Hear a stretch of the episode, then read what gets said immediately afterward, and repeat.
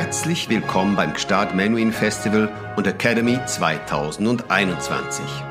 Gönnen Sie sich ein paar Minuten, um etwas mehr über einige unserer Konzerte zu erfahren. Mozart aus London, Julia Fischer and St. Martin in the Fields. 1995 gewann sie im Alter von zwölf Jahren den Menuhin-Wettbewerb, machte einen großen Eindruck auf den Meister und gewann im darauffolgenden Jahr den Eurovisionswettbewerb für junge Instrumentalisten. Heute ist Julia Fischer eine der bekanntesten Geigerinnen der Welt. Nachdem sie beim Gstaad Menuhin Festival 2012 mit einem unvergesslichen Carte Blanche Konzert einen musikalischen Glanzpunkt gesetzt hat, ist sie nun zurück in den Bergen, die sie gut kennt, da sie als Kind jeden Sommer nach Lenk kam, um an den Kursen ihrer Lehrerin Anna Tschumachenko teilzunehmen – in Begleitung eines Orchesters, mit dem sie seit langer Zeit zusammenarbeitet, der Londoner Academy of St. Martin in the Fields, und zwar mit einem Mozart-Mendelssohn-Programm, das auch Menuhin gefallen würde. Als herausragende Geigerin nimmt sie die Sache gleich selbst in die Hand und führt neben dem Geigenbogen auch das gesamte Ensemble. Felix Mendelssohn Streichersinfonie Nummer 11 H Moll Gerade einmal 14 Jahre alt ist Felix Mendelssohn, als er den Schlusspunkt unter seine zwölfte und letzte Streichersinfonie setzt. Trotz seines jugendlichen Alters weiß er mit der Feder umzugehen und sieht seinen Weg klar vorgezeichnet. Er ist fest verankert in seiner norddeutschen Heimat, die schon viele große Musiker hervorgebracht hat. Beethoven hat zu diesem Zeitpunkt bereits acht Sinfonien komponiert, aber daran will er sich nicht messen. Vielmehr folgte dem Ratschlag seines Lehrers Karl Friedrich Zelter, wonach er noch das ganze Leben vor sich hat, um die Musiksprache zu revolutionieren. Was aber, wie sich später herausstellen wird, nicht seinem Naturell entspricht. Und daher seine Kenntnisse am besten erweitert, indem er aus älteren Quellen schöpft, etwa den Sinfonien von Karl Philipp Emanuel Bach oder Karl Heinrich Graun. Die zwölf Werke, die zwischen 1821 und 1823 seiner Feder entströmen, sind ein Beleg dafür, dass Mendelssohn die Musik seiner Vorgänger verstanden und in sich aufgenommen hat und eine klare Vorstellung davon besitzt, welche Richtung die Musik einschlagen könnte, ohne dabei das Publikum und den Zeitgeschmack außer Acht zu lassen. Die Sinfonie Nummer 10 H-Moll, um die es hier geht, wurde im Mai 1823 fertiggestellt. Nur ein Satz, schnell mit langsamer Einleitung, ist uns überliefert, wobei ungeklärt ist, ob er sie als solche konzipiert oder unvollendet gelassen hat. Wolfgang Amadeus Mozart, Violinkonzert Nummer 5 A-Dur, KV 219. Auch wenn Mozart als Klaviervirtuose in die Nachwelt eingegangen ist, darf man nicht vergessen, dass er, genau wie sein Vater, der eine bedeutende Violinschule verfasste, auch ein ausgezeichneter Violinist war.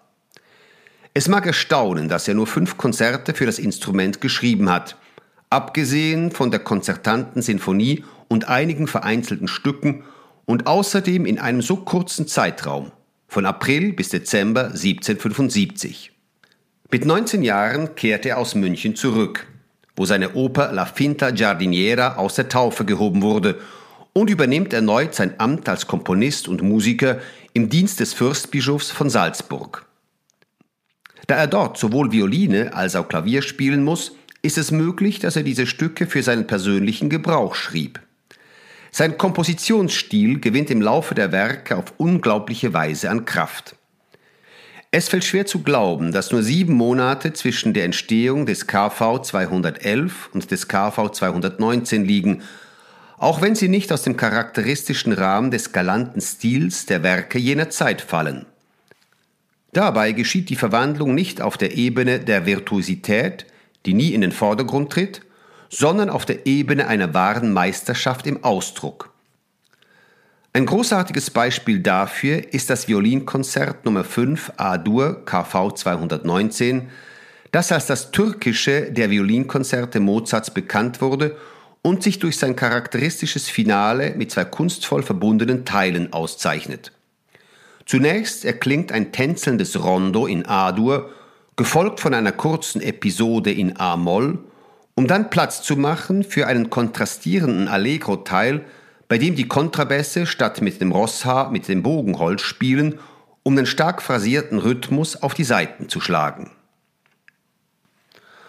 Um zu verstehen, in welchem Kontext diese Stücke entstehen und interpretiert werden, lesen wir, was der Musikologe Neil Zaslow schreibt, der mit einer ganzen Reihe von überkommenen Ideen aufräumt. Der moderne Musikliebhaber verbindet die Violinkonzerte mit Aufführungen in Konzertsälen. Doch zu Mozarts Zeiten wurden sie auch bei Orchesterständchen unter freiem Himmel, in Gärten oder auf Terrassen gespielt, und manchmal setzte man sie als Zwischenaktmusik im Theater ein. Der gebräuchlichste Rahmen für Violinkonzerte war, zumindest in Norditalien und in Österreich, die Kirche, wo sie in den Messen oder Vespern einen Akzent setzten. Giuseppe Tartini und zahlreiche andere große Violinisten der damaligen Zeit wurden beim breiten Publikum oft dank ihrer Interpretationen in der Kirche bekannt. Und dieser Brauch war auch Mozart nicht fremd. Wir können erraten, wie Mozart Violine spielte, denn er schätzte bei den Interpreten, was wir in seiner Musik schätzen. Schönheit, Klarheit, Logik, Ausgewogenheit. Wenn er zufrieden war mit einer Interpretation, berichtete er, es sei wie Öl gegangen. Die Feuerwerke der Violinisten Pietro Antonio Locatelli oder Giovanni Battista Viotti behagten ihm nicht. Als er eines Tages ein schwieriges Violinkonzert hörte, das gut ausgeführt war, schrieb er an seinen Vater, es habe ihm gefallen, fügte jedoch hinzu, Sie wissen, dass ich kein großer Freund von Schwierigkeiten bin.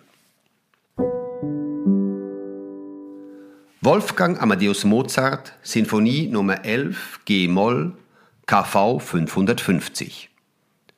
Trilogie, Freimaurerisches Meisterwerk, Ankündigung der großen romantischen Sinfonien, des Triumphs des Prinzips L'art pour l'art? Was wurde nicht schon alles über Mozarts letzte drei Sinfonien gesagt? Tatsache ist, dass sie großartig sind, gewaltiger als ihre Vorgängerinnen, vielleicht sogar brillanter in ihrer Subtilität und Originalität. Aber ist das nicht das Markenzeichen eines Genies, nie stehen zu bleiben, sich immer wieder neu zu erfinden und zu übertreffen?